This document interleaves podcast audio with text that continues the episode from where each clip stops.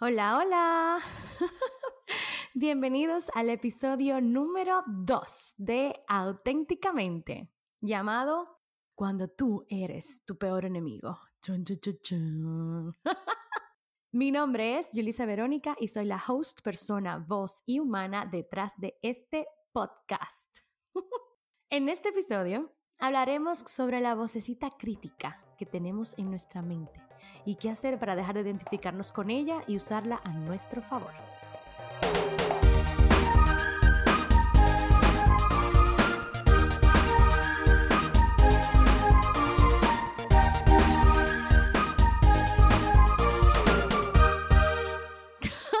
Señores, crecer, ay, crecer, como yo siempre digo, crecer es tan triste y tan chulo porque cuando te das cuenta de que vives en tu mente demasiado y que son tus propios pensamientos los que te están limitando, lo que, o sea, lo que te están jodiendo la vida, como digo yo.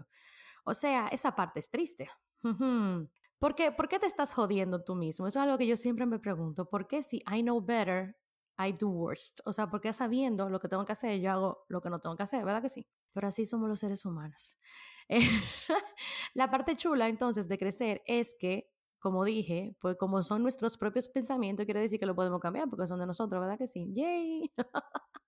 Este es uno de esos episodios en que quisiera que esto fuera en vivo. Así pudiera decir, levante la mano el que tiene una vocecita en la cabeza, que lo vive criticando, atacando y reprochando.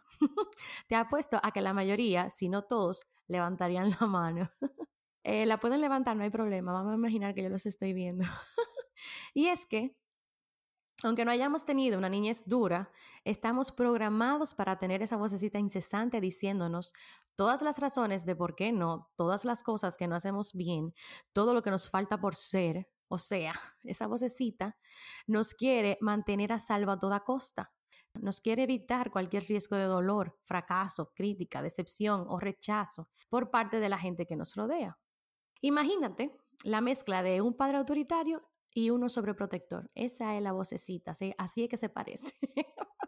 Ay, qué dolor. Entonces, esa vocecita nos habla bien feo, porque si nos hablara bonito, pues no le hiciéramos caso. Por ejemplo, mis conversaciones internas eran de este tipo.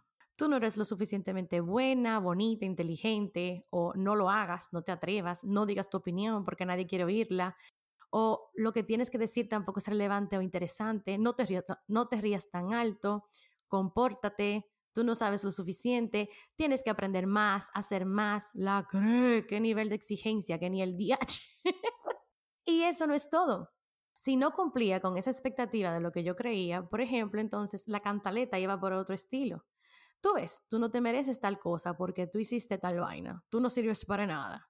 O sea, la vocecita va por este estilo. Reproches, críticas, presión, culpa, castigo, o sea, todo eso en tu mente y haciéndotelo tú mismo, no tiene que venir nadie a hacerlo. Not good, not good, para nada bien.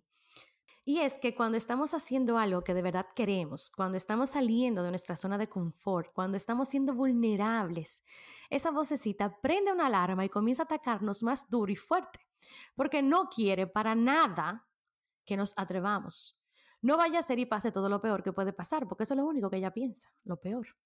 Porque quiere seguir quedándose igual, repitiendo lo mismo de manera automática, porque ya lo conoce, ya eso es seguro. Entonces, aquí yo volviera a preguntar, a preguntarle al público, ¿cuántos de ustedes creen que esa vocecita son ustedes mismos? Me estoy imaginando las manos levantadas.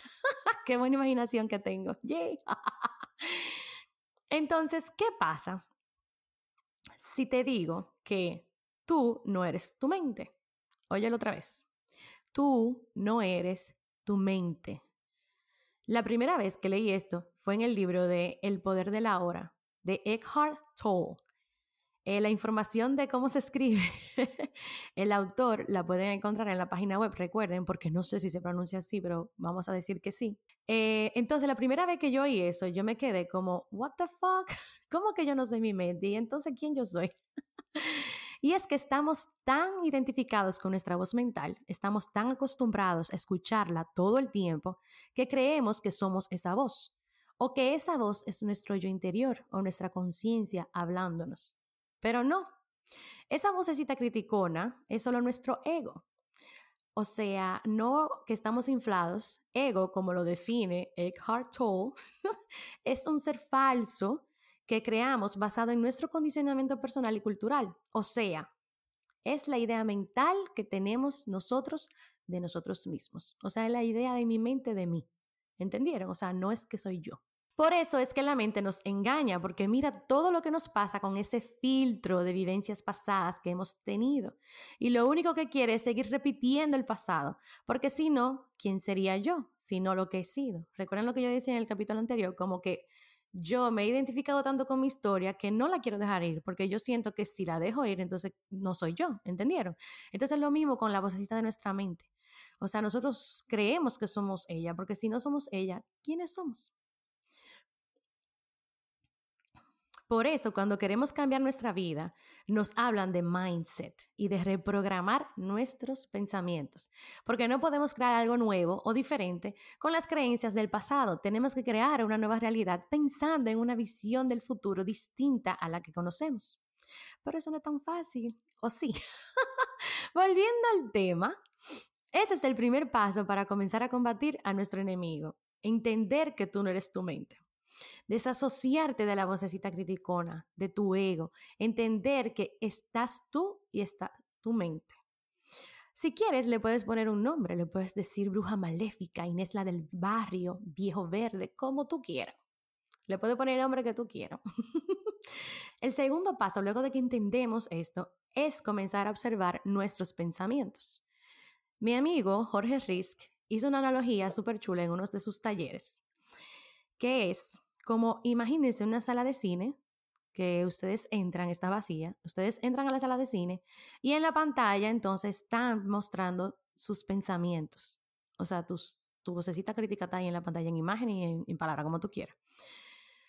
Entonces, tú eh, ahí tú puedes ver que estás tú viendo tu mente. Si quieren llegar a otro nivel, pueden hacer como que imaginarse otra vez que otros ustedes entran a la sala y se ven a ustedes mismos viendo la pantalla. Eso es como una clase de Inception, pero no los quiero enredar más. El punto es que cuando observamos nuestros pensamientos, subimos nuestro nivel de conciencia, porque nos damos cuenta que están los pensamientos, o sea, está la vocecita crítica, y está el ser que los observa, o sea, yo. Yo hago una diferencia entre yo y la mente. Entonces, ¿Cómo son tus pensamientos? ¿Son negativos? ¿Son positivos? Quiero que te des cuenta porque como sabes, tus pensamientos crean tu realidad. Uy, qué cliché, pero es tan cierto. Aquí vamos con la idea mental que tenemos nosotros de nosotros mismos y del mundo. ¿Qué es lo que creemos? Muchas de estas cosas están en nuestro subconsciente, o sea, nosotros no nos damos cuenta, son nuestras creencias y no estamos acostumbrados a cuestionarnos nuestras creencias, porque no se sabe quién la puso ahí, están ahí desde que tenemos uso de razón. Entonces, ¿quién se está preguntando por qué yo creo esto? Pero señores, ¿qué es una creencia? Una creencia es un pensamiento que nos lo hemos repetido tantas veces que lo creemos cierto. Voy a decir eso otra vez. Una creencia es un pensamiento que nos lo hemos repetido tantas veces que lo creemos cierto. Óigame, no es, no es que intencionalmente tú estés en la cabeza repitiéndote una cosa ni otra vez, sino, señores, que automáticamente el cerebro solo piensa 10.000 vainas al mismo tiempo, pero hay ideas o hay cosas que alguien te las dijo una vez y tú te las has seguido repitiendo, o tú mismo te lo dijiste una vez y te las has seguido repitiendo tantas veces, tantas veces, tantas veces, que tú en realidad crees que eso es verdad. Pero ¿qué es verdad y qué es mentira? O sea, todo es relativo. Por eso es que dicen que cada cabeza es un mundo. Porque lo que para mí es cierto puede ser que para ti sea totalmente falso. Y ahí es que viene lo chulo de la vida. Pero ¿por qué que nosotros no nos preguntamos antes? ¿Qué creo de la vida? ¿Por qué creo lo que creo? ¿Por qué no puedo creer algo completamente diferente? ¿Cuál es la historia que me estoy diciendo de mi pasado? Y entonces, según lo que yo quiero para mi vida, decidir intencionalmente qué quiero creer. Porque aquí que yo digo, aquí uno averigua como cuáles creencias me funcionan y cuáles no. Y vuelvo y repito, si quiero resultados diferentes, entonces tengo que cambiar lo que yo creo, o sea, creer cosas diferentes. Pero siguiendo el hilo de nuestro análisis, observando nuestro ego, o sea, la bruja maléfica, la vocecita crítica, como le queramos decir, podemos cacharla cuando va a venir a joder nuestro mood. O sea, cuando va a venir con una de las suyas y nosotros decirle, eh, eh, espérate ahí, no es así la vaina, EASA. y entonces reescribir el pensamiento, o sea, reescribir esa idea mental, cambiarla por otra. O en tal caso podemos entenderle, decirle como quiera lo vamos a hacer, porque no es que necesariamente tú tengas que cambiar, reprogramar todas las creencias que tienes en tu mente. Hay creencias que sí te funcionan.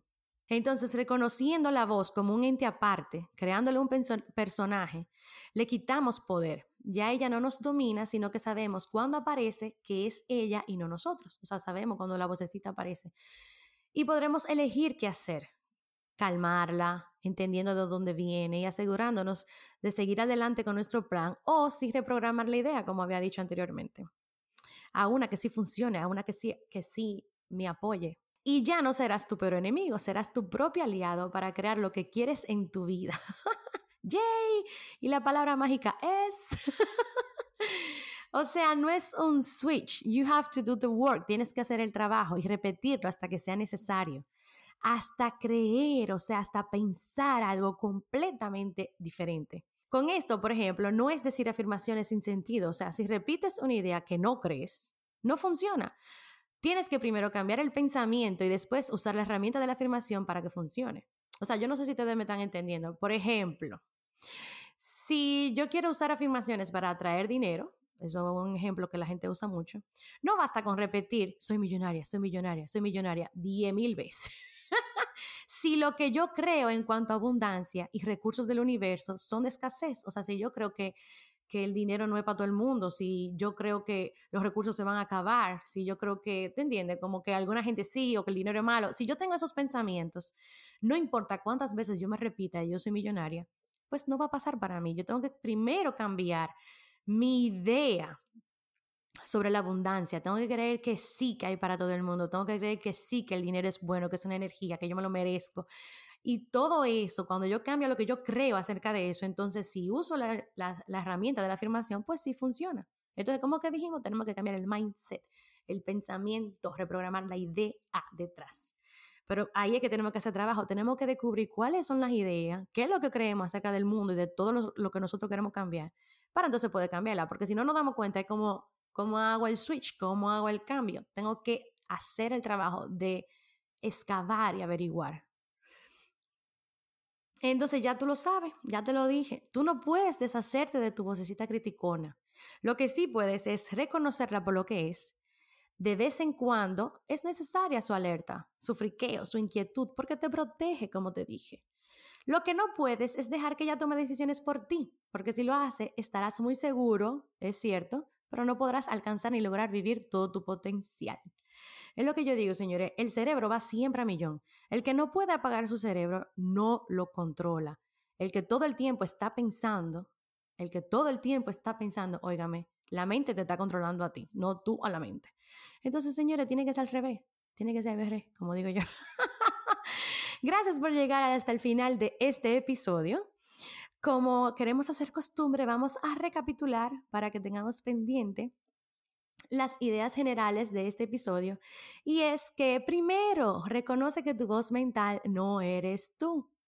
Segundo, obsérvala desde afuera, observa tus pensamientos. Tres, cacha ese pensamiento o creencia errada y limitante que no te funciona, que no te sirve y reescríbelo por uno que sí. Número cuatro, repite el paso dos y el tres cuantas veces sea necesario. y número cinco, hazte amigo de tu enemigo. Está aquí para quedarse. O sea, esa vocecita está aquí contigo para acompañarte todo el tiempo. Entiende de dónde viene, acéptala, pero no dejes que te domine. Y comienza a hablarle con cariño, porque como está aquí para quedarse, nadie quiere estar ese feo todo el tiempo. O sea, eso no es justo, te desanima, te baja el ánimo. O sea, acaba con cualquiera. Y we don't want that, no queremos eso. Y para terminar, recuerda compartir este episodio con todo el mundo que quieras. Sigue el hashtag auténticamente podcast en Instagram para que no te pierdas de ningún nuevo episodio o novedad. Recuerda que las recomendaciones y notas siempre están disponibles en la página web www.julisaveronica.com y si quieres puedes escribirme al email hola Recuerda que Julisa con J y doble S y Verónica con V. Quiero escucharte. O sea, déjate oír. Les mando buena vibra, mi gente linda. Sigamos viviendo auténticamente. Adiós.